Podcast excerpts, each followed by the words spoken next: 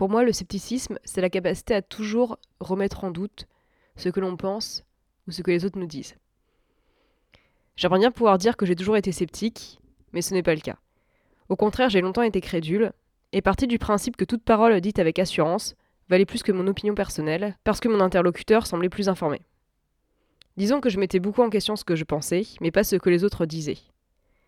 Peu à peu, j'ai pris de l'assurance sur des sujets qui me tenaient à cœur, comme l'écologie ou le féminisme.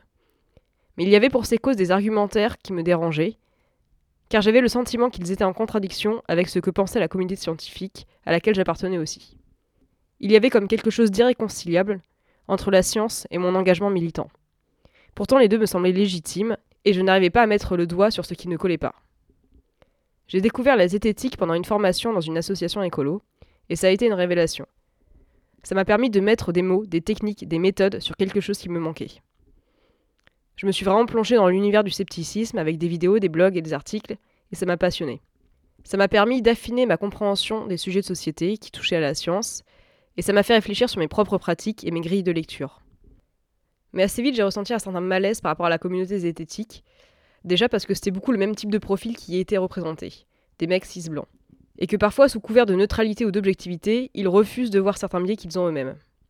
il y a aussi une forme de condescendance assez forte chez certains qui m'a déplu.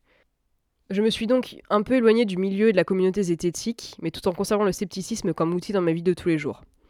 Aujourd'hui, le scepticisme permet d'apporter quelque chose à mes engagements militants, qu'ils soient féministes ou écologistes, ou en tant qu'alliés contre les autres oppressions en général. J'essaye de remettre en cause les grilles de lecture classiques au sein de ces milieux, et de déplacer le débat sur un terrain qui me semble le plus pertinent. Par exemple, si on parle des pesticides ou du nucléaire, les arguments le plus souvent mis en avant par les écologistes ne me semblent pas toujours les plus pertinents. Pour autant, je pense que ce sont des sujets qui doivent être discutés d'un point de vue politique. Le débat doit donc, selon moi, se faire sur des bases scientifiques solides, ce qui permet de centrer la discussion sur ce qui pose vraiment question. Par exemple, quel type d'agriculture veut-on? Ou encore, souhaite-t-on une gestion centralisée de l'énergie Pour moi, le scepticisme permet donc de recentrer le débat militant et aussi d'être sceptique sur le scepticisme. De comprendre ses limites dans le cadre d'une société plus large qu'un groupe de gens capables de passer des heures à chercher des sources contradictoires. De prendre en compte que le profil quasi unique des acteurs de la zététique est un bien en soi, et que nous nous enrichirions à remettre en cause cet entre-soi et ses raisons d'exister.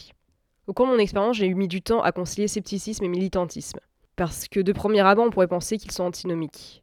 Cependant, pour moi, le scepticisme est finalement une forme d'autodéfense intellectuelle très puissante, qui peut apporter beaucoup au militantisme, et qui gagnerait aussi à être enrichi par d'autres points de vue, ce qui permettrait de diminuer collectivement les biais auxquels nous sommes soumis actuellement.